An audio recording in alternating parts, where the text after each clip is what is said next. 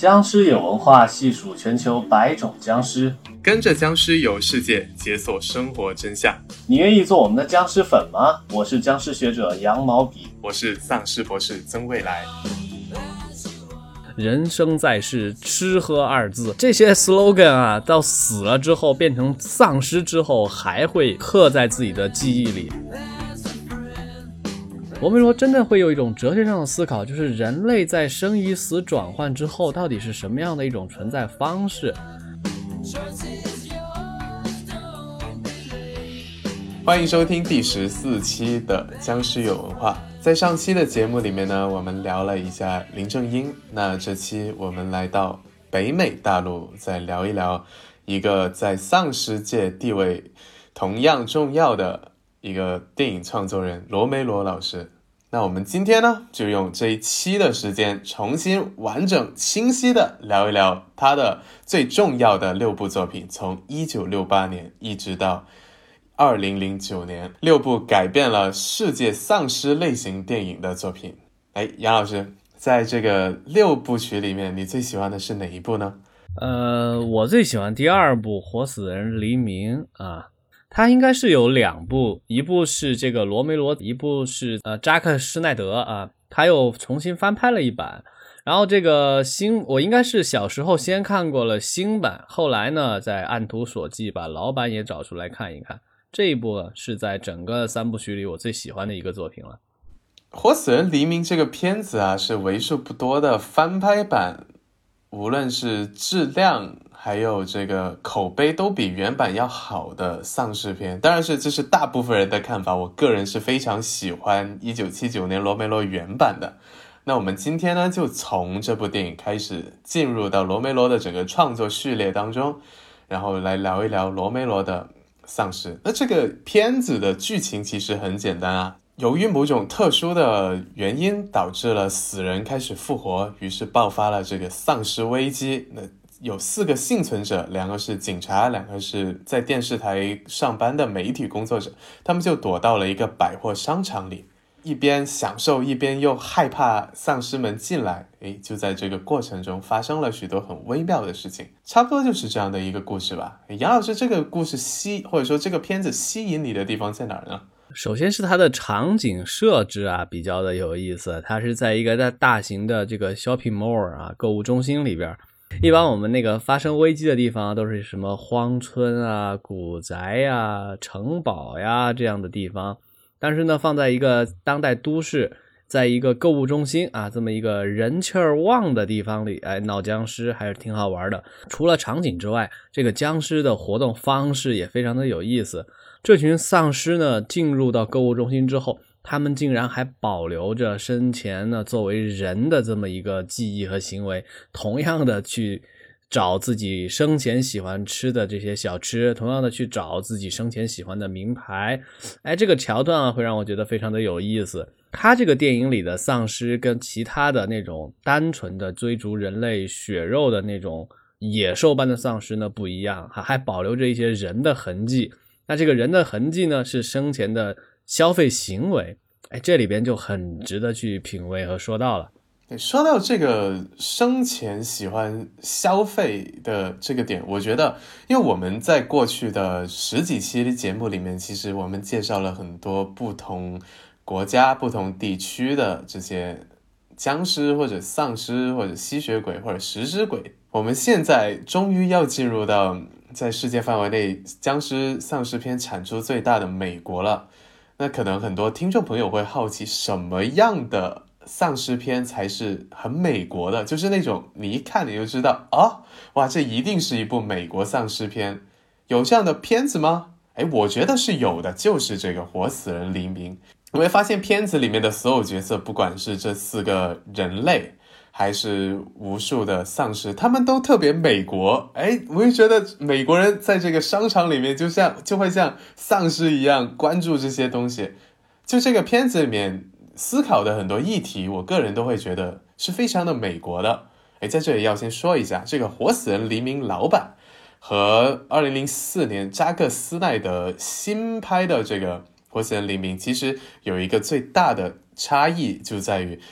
老版的这个《活死人黎明》呢，其实还挺文艺的，就它的情节没有那么的那么的刺激，没有那么的紧张，故事没有那么的密集。但是在这个二零零四年的扎克斯奈德版里面呢，其实哇，整个节奏一直都非常明快，就它完全的吸收了好莱坞电影叙事的那种快节奏，追求肾上腺素爽感的这个这种感觉。所以，这这也是为什么扎克斯奈德版会被观众所喜爱一点吧。老版《活死人黎明》还有一点文艺风，而新版的呢更加的快节奏、血腥和暴力啊，这也是两代观众不同的品味所导致的一种感受吧。乔治·罗梅罗原版的《活死人黎明》当中啊，有一个很经典的段落哈，让我印象非常深刻，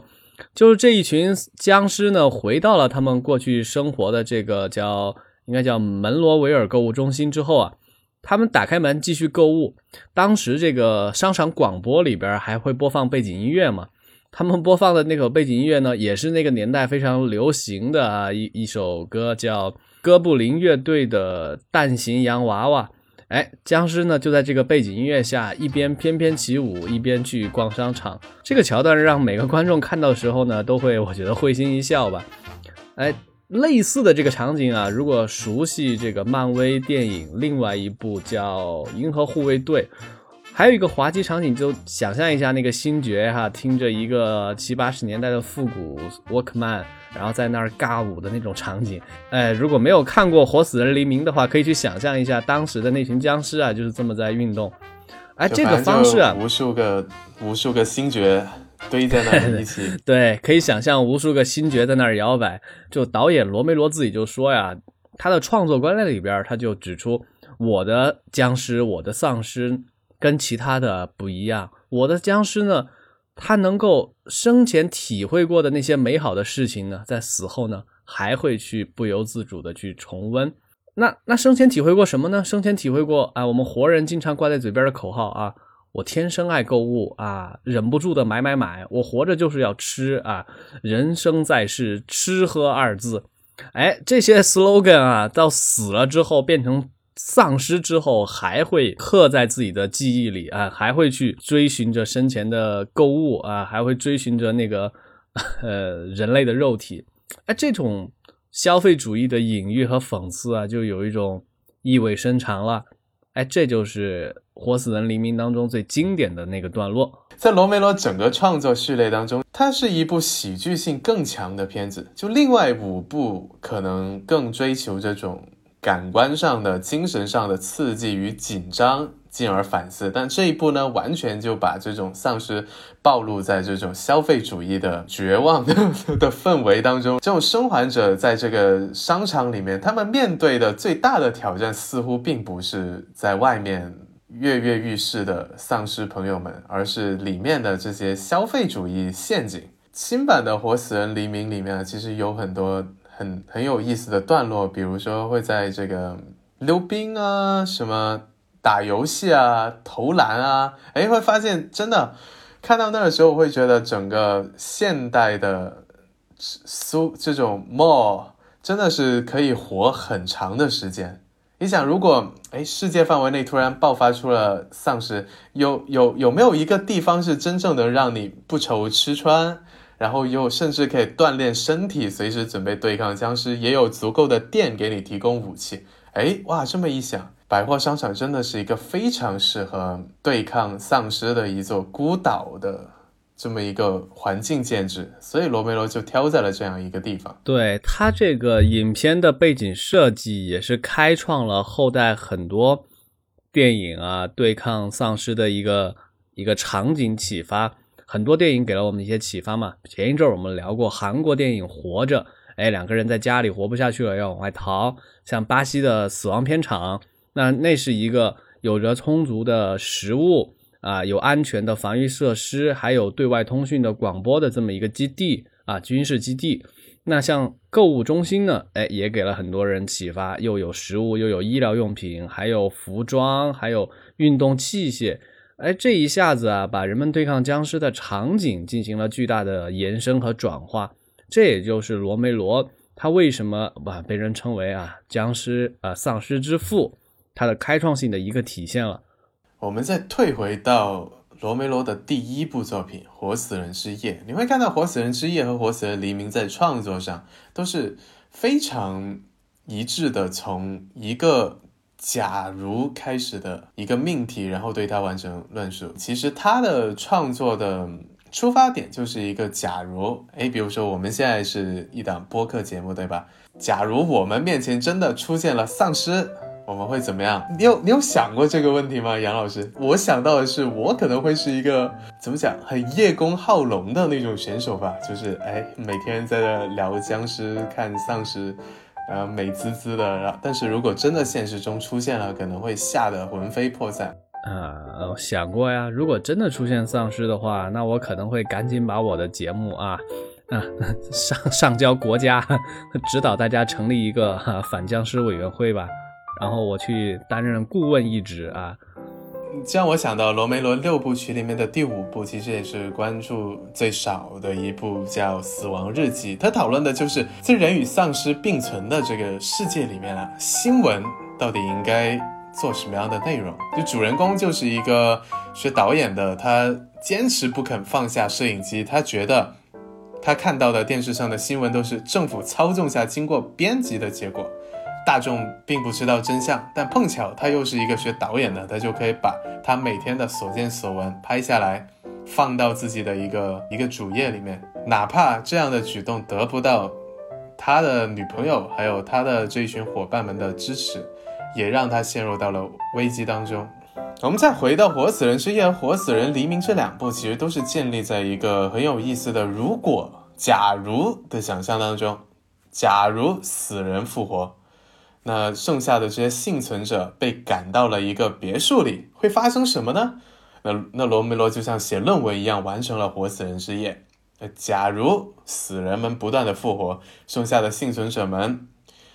呃，不同的幸存者们躲到了一个百货商场里，他们会发生什么呢？就好像写论文一样，罗梅罗又完成了这部《活死人黎明》。是基基本这样的一个建立在一个假如的想象当中，然后去思考这样的场景会不会让人性有一个微妙的变化。人在这样的环境里面，就是在一个封闭空间里面，你不能出去，因为外面有丧尸。在这样的环境之下，人会怎么样异化？人会怎么样异化成比丧尸更恐怖的存在？那《活死人黎明》的结尾呢？就是说，最后二十分钟，我看的时候感觉很微妙、很震撼的地方在于，前面一直是一个喜剧张力很强的恐怖喜剧吧，就丧尸很容易打，因为他们跑得很慢，你随便拿各种的武器打僵尸。但是在影片的最后二十分钟，突然出现了一堆机车党，整个片子一下子就往不可控的方式发展了。剩下的二十分钟就是特别刺激的大乱斗。机车党，还有丧尸，还有这主角团的这几个人，他们就斗成一团，我觉得非常的紧张刺激。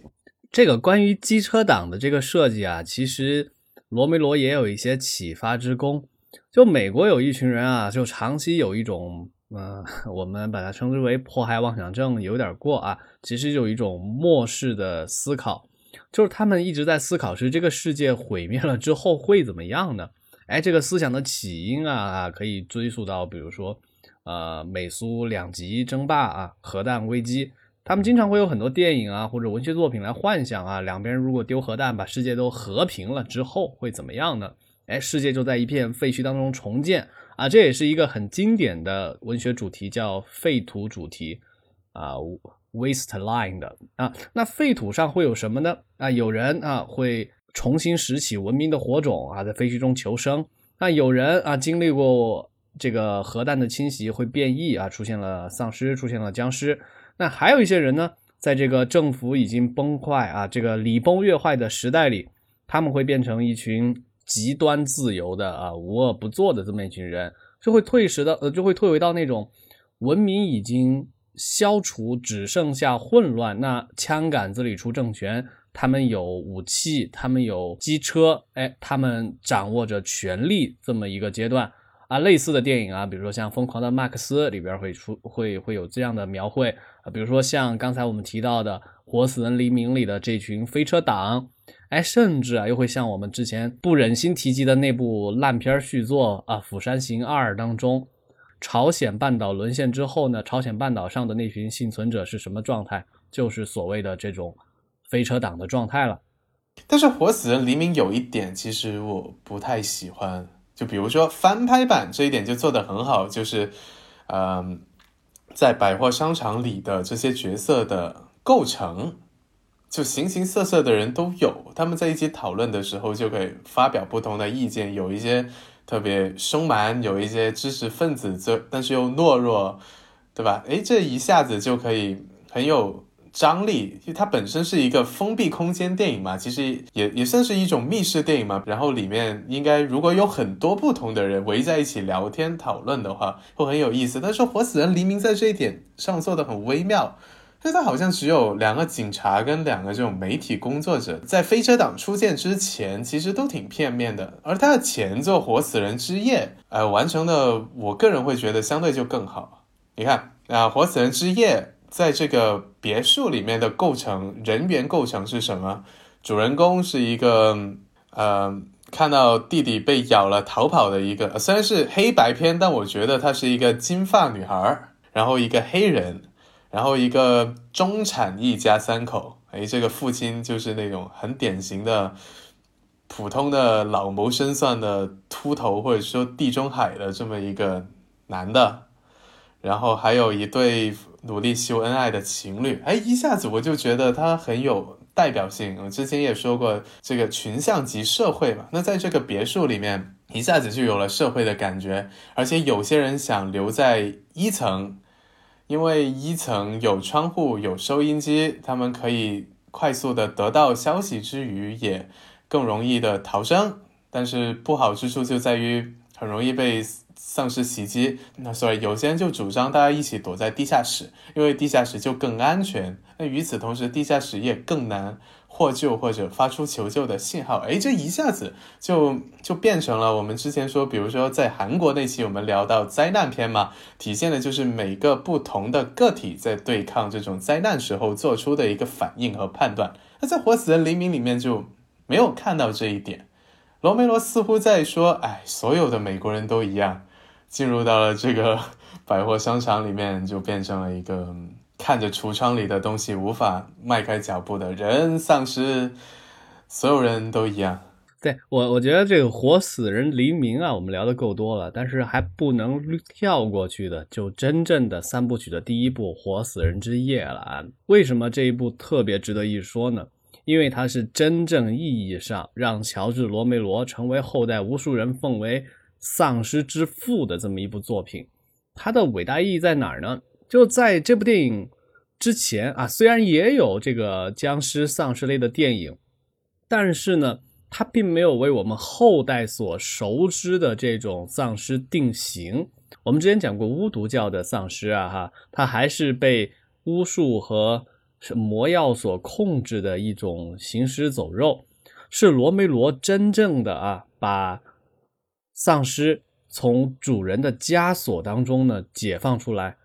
他授予丧尸的不是一种功能、一项工作或者任务，而是一种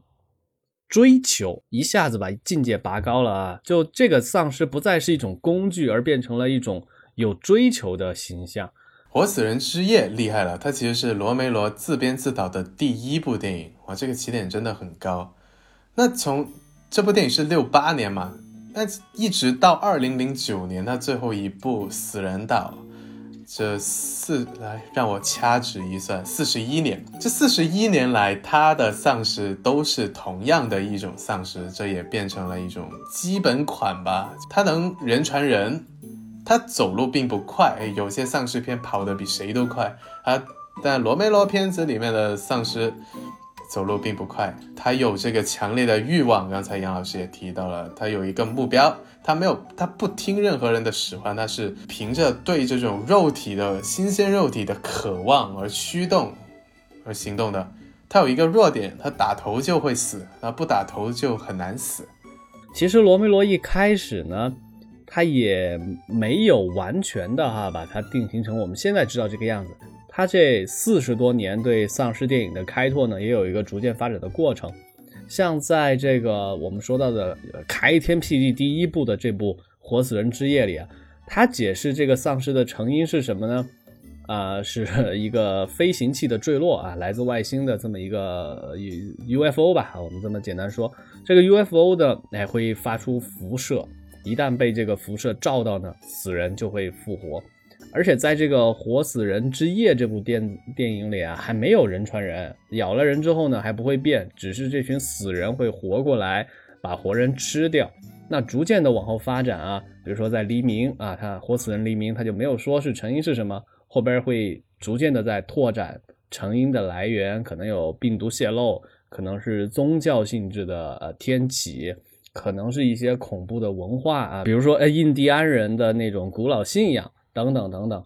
哦，我们再说一下这个活死人之夜啊，哎，它故事是有来源的，虽然是他自编自导，但是它的灵感启发呢是来自于一九五四年的呃理查德马特森的一本小说，叫《我是传奇》，I'm Legend。我是传奇，哎，曾老师一定听说过吧？对，威尔斯密斯也有对对对对，正是这部电影啊，就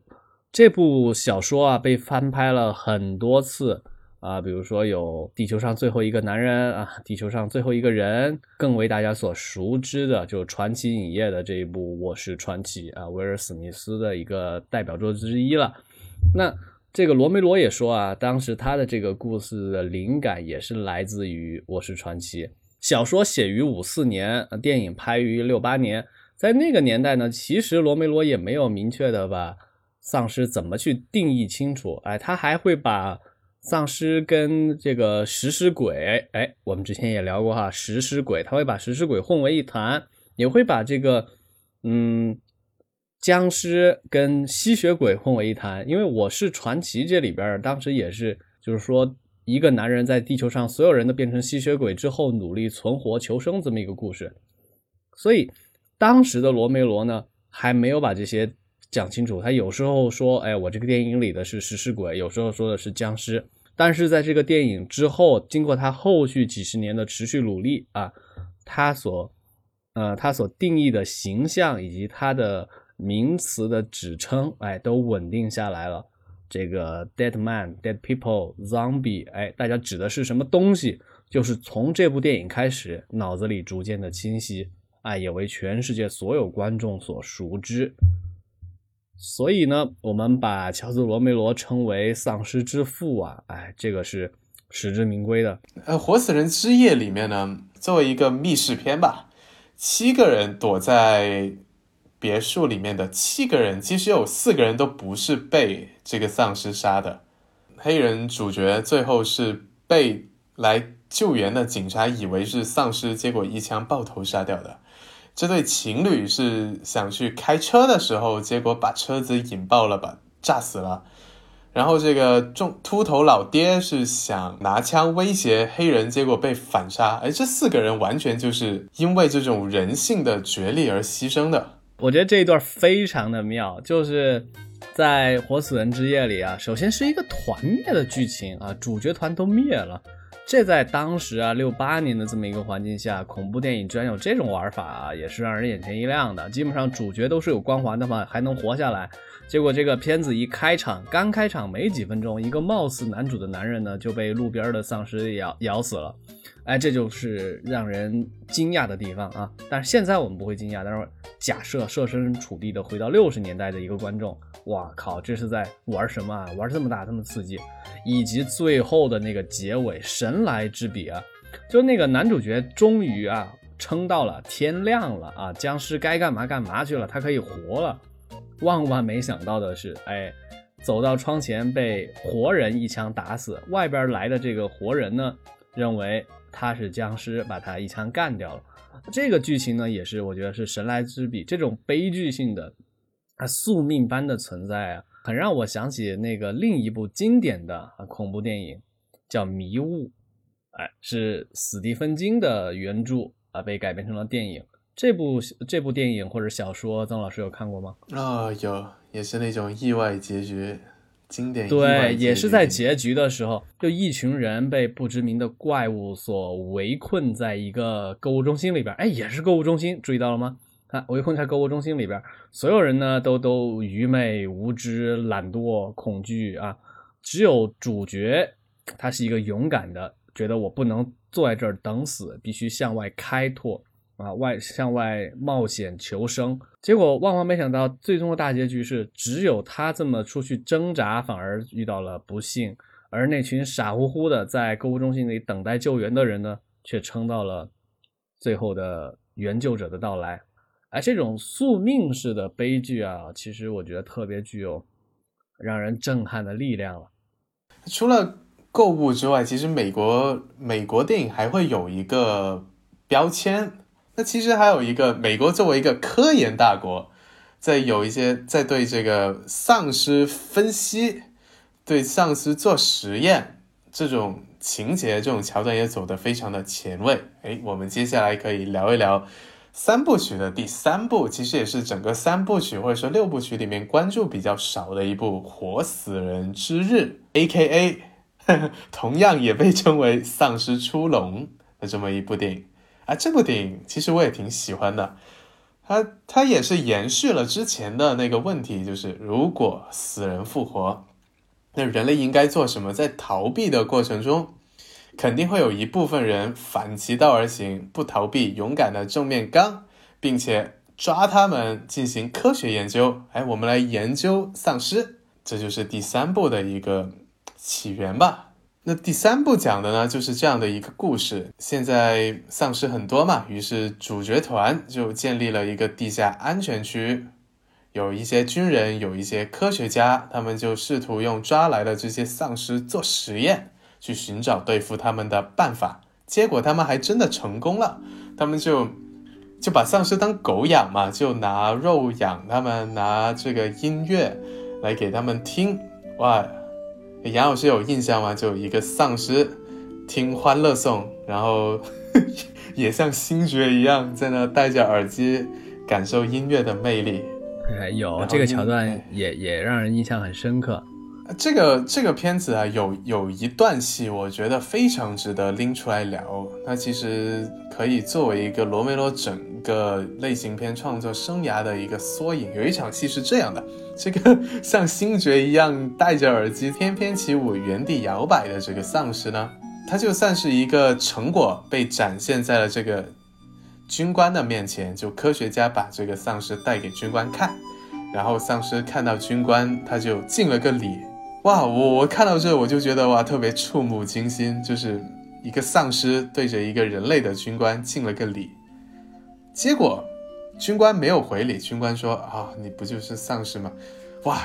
丧尸觉得他不尊重自己，结果就拿出了手枪想开枪，哈哈，这就让我更触目惊心了。万万没想到，结果还有第三次触目惊心的点，就是这个丧尸准备开枪的时候，发现枪里面没有子弹，哎，一下子又怂了。哇，在这个两个人短短的这个一分钟不到的这个博弈里面，我就觉得哇，罗梅罗塑造的丧尸真的跟其他的普通的没有脑子的丧尸不一样，他塑造了一种有人性的这种本能，但是没有智慧的这么一种生物。哎，就有点像做实验的那种早期的那种黑猩猩了。就是罗梅罗他对丧尸的理解不简单的是一种，呃，可怕的怪物，他并不是很想简单的让给大家新制造一种恐怖，而是真正的哈，我理解可能有点过度阐释的嫌疑，但是我还会这么理解是。罗梅罗真的会有一种哲学上的思考，就是人类在生与死转换之后，到底是什么样的一种存在方式？人的行行为、人的身份和行尸走肉的身份到底有什么区别？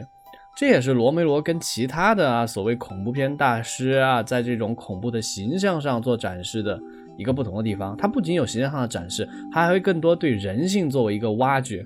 哎，这里有一个小故事啊，我接着给大家讲一讲。就这个《活死人之日》这部电影啊，它还体现了一个好玩之处，在于一个导演啊，预算被砍了怎么办？我看了罗梅罗的自己的这个采访心得啊，他说一开始我的预算呢好像是有七百万美金，后来被砍到了三百万。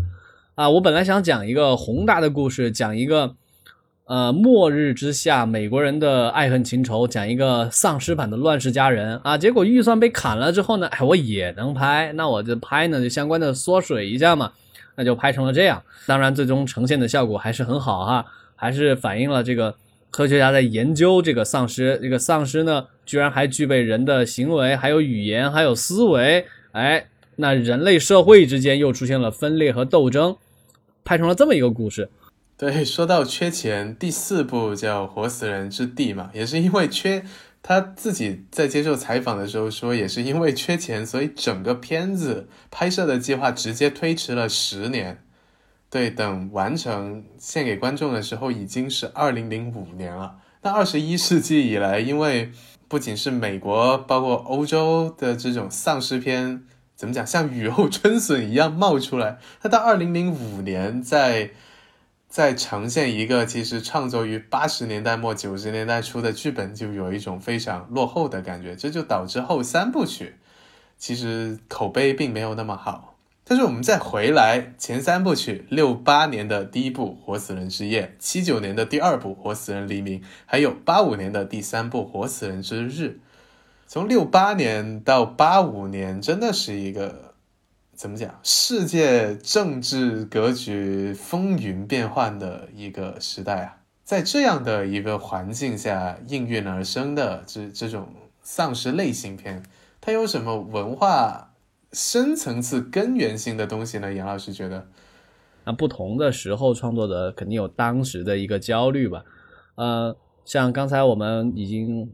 大篇幅的讲解过哈，像呃《活死人黎明》可能是一种对消费主义的讽刺啊。那比如说更早的这个《活死人之之夜》啊，是比如说在核战下之后啊，人类在末世求生这么一个状态。我记得他早期还有一个片子是关于那个女巫吧，啊，应该是有这么一部电影啊。他这个讲的应该是女性的当时的一种压抑的状态吧。呃，大概情节是，呃，丈夫啊经常对妻子冷暴力啊，也长期没有性生活啊，导致这个妻子呢非常的压抑。他女儿呢又是一个年轻的啊，这婴儿潮这个战后出现的这么一个。开放的这么一个时髦少女啊，跟母亲之间呢也有巨大的代沟。在这么一个压抑的主妇呢啊啊，日本人当然有日本人的拍法嘛哈，美国人就会拍一个啊一个绝望的主妇呢，就会去呃相信这些宗教啊，就就信了一些邪教啊，变成了一个女巫。有了这个女巫的加持之后呢啊，她不仅跟女儿的情人啊偷情在了一起啊，并且呢在家里做出了一些奇怪的事情。那这个这个片子的背景呢，就对应着当时的这么一个女性的解放以及女性的家庭地位，又有一些探讨了。每一部会有不同的时代背景和相应的一些特殊的因素。呃，像第一部电影啊，像《活死人之夜》的时候，它是用了一个黑人作为男主角吧。六八年，这个跟当时比如说马丁路德金啊，黑人运动也有一些关系吧，会影射到当时的黑人暴动啊。啊，等等等等的一些社会现象，这可能也是为什么后面的三部作品其实做的没有那么好的地方。就像第四部《活死人之地》，它讲的是一个丧尸革命的故事嘛，就其实就是这种无产阶级丧尸通过斗争，最终推翻了这个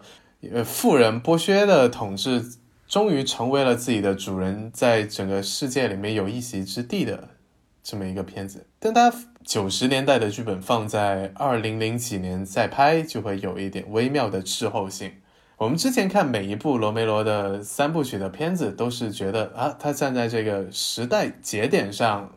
通过丧尸片抒发去表达他对整个社会结构的思考。而在后面三部里面，这个思考稍微会有一点点滞后性，它似乎跟不上了二十一世纪以来飞速发展的整个潮流。比如说第四部《活死人之地》，它讨论的就是这样一个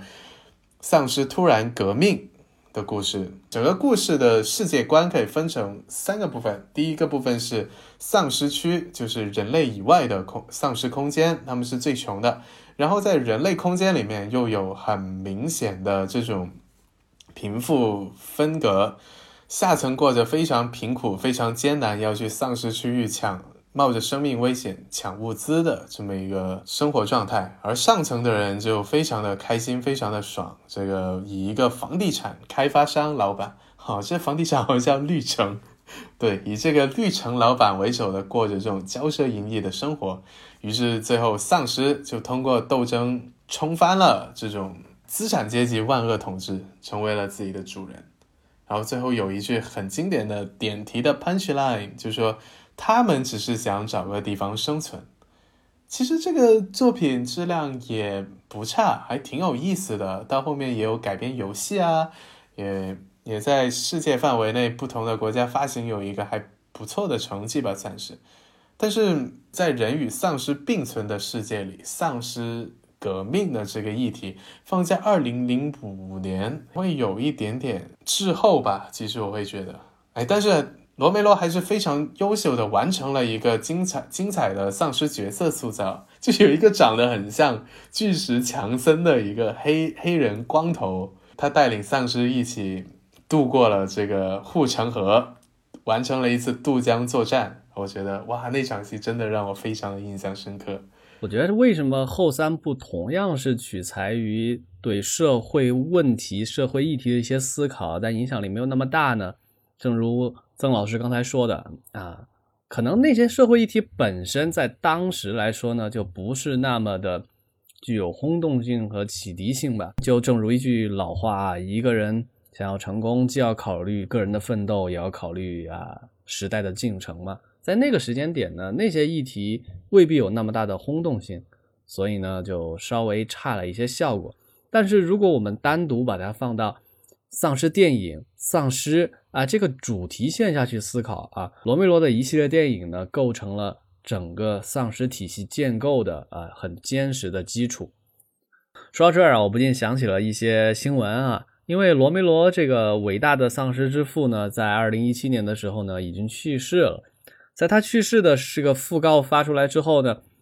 呃，比如说在微博上啊，咱们国家的微博以及国外的，比如说 Twitter 啊或者 YouTube 上啊，又引起了一波纪念的风潮。很多很知名的大 IP 或者游戏制作人啊，都纷纷的致敬啊罗梅罗，说如果没有你的话，也就没有我们。比如说像呃生化危机系列啊，比如说最后的生还者啊，甚至这个使命召唤啊等等等等等等，就说罗梅罗的这个活死人系列啊，对其他艺术门类啊都有非常巨大的影响，像游戏啊、漫画呀等等等等。我举个例子啊，这个影响和开创性到底有多么的重要啊？这个是开山之祖那么重要。现一个著名的科幻作家叫阿西莫夫啊，他对机器人系列有着巨大的影响嘛。后人总结了啊，他自己总结了所谓的机器人三定律。那也有人为乔治罗梅罗总结出了罗梅罗定义的丧尸五定律，就是通过罗梅罗的这一系列创作啊，为后代的无论是丧尸电影创作还是丧尸游戏、丧尸漫画，只要提到丧尸呢，都会在这个罗梅罗的丧尸五定律下进行回应或者是逆反。哎，这就是创作的一个指导性的东西了。这五定律呢，具体内容大概是这么几条：第一条，丧尸是死人，没有任何的意识和思考能力，他们追寻血肉去觅食是本能。第二条呢，丧尸只吃人肉。并且是活人的肉。第三条，被丧尸咬到的人很快会变为乱咬人的丧尸。第四条，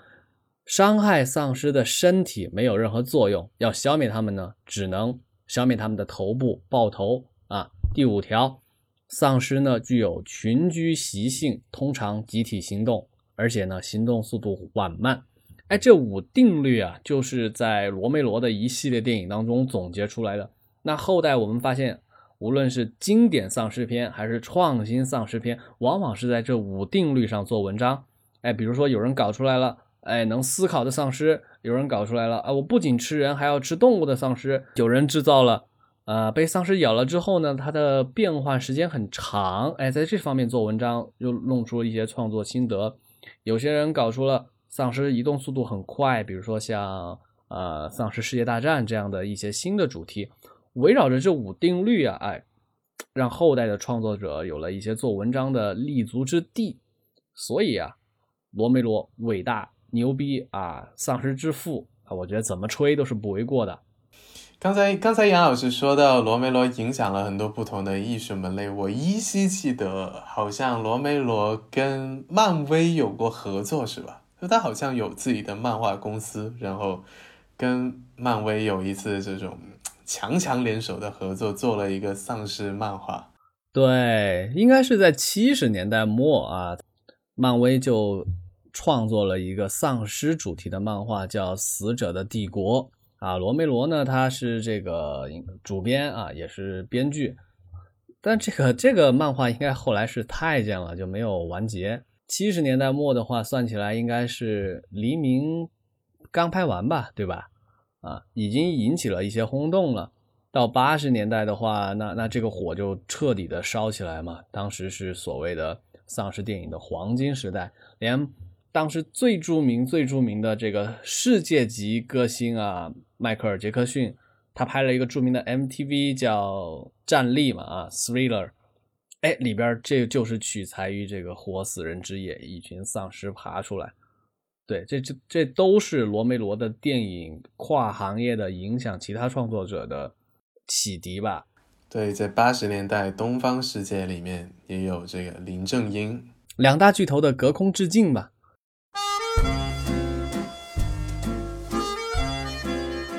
说到这个两大巨头的隔空致敬啊，刚才我用《活死人之夜》的这个悲剧结尾，男主被一枪爆头啊，没有变成丧尸的男主被活人一枪爆头这个悲剧结尾，跟史蒂芬金的经典恐怖片叫《迷雾》当中的男主悲剧结尾已经做了一个呼应。美国的恐怖小说之王史蒂芬金跟丧尸的爸爸。乔治 ·A· 罗梅罗，他们两个就是多年的好基友、好朋友，他们合作了很多经典的作品出来，不仅是作品中的神似啊，他们就是在一块玩。比如说，他们合作了《鬼作秀》啊，《鬼作秀二》，而都是很值得一看的两部经典的电影。《鬼作秀》好像最近还有一个剧也出版了，是吧？对，算是翻拍吧。今年有第二季，从去年开始一个美剧。也是这种短故事、短故事集的形式，呃，就就简单简单，呃，很简单很简单的给大家提一句啊，就史蒂芬金呢是美国的啊恐怖小说之王啊，写了无限多的啊，sorry，说的有点夸张，写了非常多的这个经典的恐怖小说啊，笔下被拍成电影的数量我估计接近三位数了吧，啊，不仅恐怖小说是一绝啊，其他非恐怖向的呢也有很经典的。比如说啊，《肖申克肖申克的救赎》对，《肖申克的救赎》呢，就是恐怖小说之王的一部作品，它是收录在他的短篇集《四季故事》当中的第三个故事。啊，这这个四个短故事里边，三个都拍了电影，其中一个就是这个《肖申克救赎》。那这个恐怖小说之王跟丧尸之父之间是怎么合作的呢？他们哎，史蒂芬金接着写他的小故事，写了大概五个吧，然后。这五个短小精悍又让人起鸡皮疙瘩的故事呢，到了罗梅罗手里就直接拍成了五个小短片，然后合成了一部电影叫《鬼作秀》。哎，拍完之后呢，反响也不错。又过了大概十来呃不对不对，又过了十来年啊，两个大神呢又有机会一块玩儿，啊，接着就拍了《鬼作秀二》。《鬼作秀二》里边呢，这五个故事就不全是史蒂芬金写的了，他应该是只写了一个。另外呢。呃，给了两个灵感啊，让罗梅罗自己写，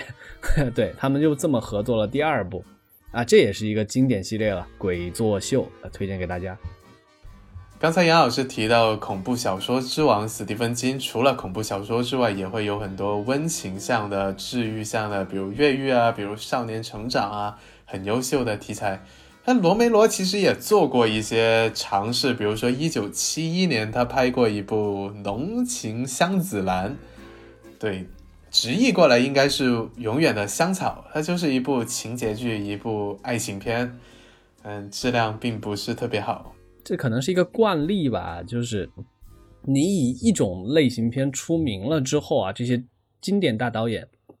你再去想挑战自己，拍一些完全不是这个风格的电影呢，往往会遇到滑铁卢哈，往往翻车啊，自古大神跨界翻车。对罗梅罗最高的褒奖，其中一个吧，莫过于他零九年的这一部《死人岛》，其实是威尼斯金狮奖主竞赛单元入围了。真的很难想象一部丧尸片，竟然因为他对人性的探讨而进入到了这种所谓的三大主流的电影节的主竞赛的环节里面。他他这个故事讲的就是。一个岛上有两个家族，一个觉得丧尸变成了丧尸的亲人也是亲人，应该跟他继续保持家人的和睦关系；另外一个家族觉得变成了丧尸的亲人，他就是丧尸，应该一枪爆头。然后这两个家家族之间的对抗，哇，这真的是一个很很宏大的议题吧？作为他最后一部作品，我觉得分量是足够够的。他在。他在接受采访的时候，就他在接受威尼斯的采访的时候，他也说：“我想现在社会还有此类恐怖片，不是为了宣传僵尸，我是为了讲人性。”我说到金狮奖，不知道杨杨老师有没有关注这几天刷爆了微博啊，包括朋友圈啊，华人导演赵婷执导的新片《无依之地》获得了金狮奖。呃，我有看到这个新闻啊，这个这个华人导演赵婷啊，你说其实他就是中国人，他人家还没改国籍哈啊，不能叫华人导演。丹丹姐啊，宋丹丹是他的继母啊。就这位优秀的青年导演呢，最近获得了金狮奖，就是我们还可以期待一下嘛，他接下来会指导一部漫威的超级英雄片啊，我们可以关注一下。他的华人身份也好，他接受的教育也好，他。拿到了金狮奖，其实也是他的这个人跟他的这类作品都能被更多人看到，他得到了更多的可能性，这点应该也是关注的。我们可以关注到更多在海外打拼的华人导演，他们有了一个机会去挑，去站在更高的舞台上。罗梅罗也是一样，他通过这部《死人岛》。告诉众多的奇幻电影爱好者，告诉更多这种丧尸类型的后继者们，我们做丧丧尸片的一样，可以在最高的舞台上，在国际三大电影节里面有一个自己的位置。那前两年有一部杨老师非常不喜欢的片子，对吧？这个贾木许的《丧尸卫士》也是讲这个丧尸保持着人生前的习惯，就像活死人黎明里面的一样。在不断的念叨着生前最喜欢的东西的名字，然后去游荡，去想重新的得到喝，想重新喝咖啡啊、看电视啊之类的，其实也算是一个对活死人黎明的隔空致敬。他也拿到了戛纳金棕榈的最佳，但杨老师并不是特别喜欢。嗨，区区区一提名而已，我旗帜鲜明的不喜欢。哎呀。但我觉得，就说到这个恐怖类的电影，嗯，是否能得到这些大奖呢？它除了这两个，应该还是有的啦。那这也是对恐怖电影或者奇幻惊悚电影的爱好者来说一个振奋的消息吧，也是把这些片子它推向更广阔的受众啊，会让人知道，不仅它有这些暴力、怪异、恐怖的画面，它其实还有更多的思想内涵了啊。我们把这个贾木许先放在一边啊，比如说我。真正我比较喜欢的啊啊，吉尔莫呃德尔托罗的那一部《潘神的迷宫》啊，《潘神的迷宫》应该也是被金棕榈提名了吧？戛纳电影节，但没有得奖。那他后边拍的《水形物语》啊，虽然不是纯恐怖，但是一样长得很奇怪嘛，就直接得了奥斯卡。我觉得这也算是一个鼓励了啊。另外的话，说了这些西方的奖项啊，在东方的土地上，同样也有以恐怖片得到最高荣誉的。的记录所在嘛，比如说，哎，那一部黄秋生主演的《人肉叉烧包》，他应该是得了九二年还是九四年的金像奖最佳男主，哎，香港金像奖最佳男主第一次颁给了一个恐怖片，一个三级片，我觉得这也是一个莫大的鼓励吧。当然，那个电影嘛，我觉得，呃，故事上没什么意思啊，但是黄秋生的那个神经病般的演技啊。值得那好那一口的观众去看一看。说了这么多啊，我们再回到这期的主题。哎，罗梅罗虽然罗梅罗已经离开了，对吧？但是他还是像他作品里面的丧尸一样，从坟墓里面爬出来，不断的影响到我们。哎，这么说是不是有点奇怪啊？嗯，有一点，但是我觉得很切合其中之意了。作为丧尸之父、活死人之父，我也衷心的希望啊，他的作品和影响能够阴魂不散，直到永远吧。好的，本期节目就到这里，拜拜。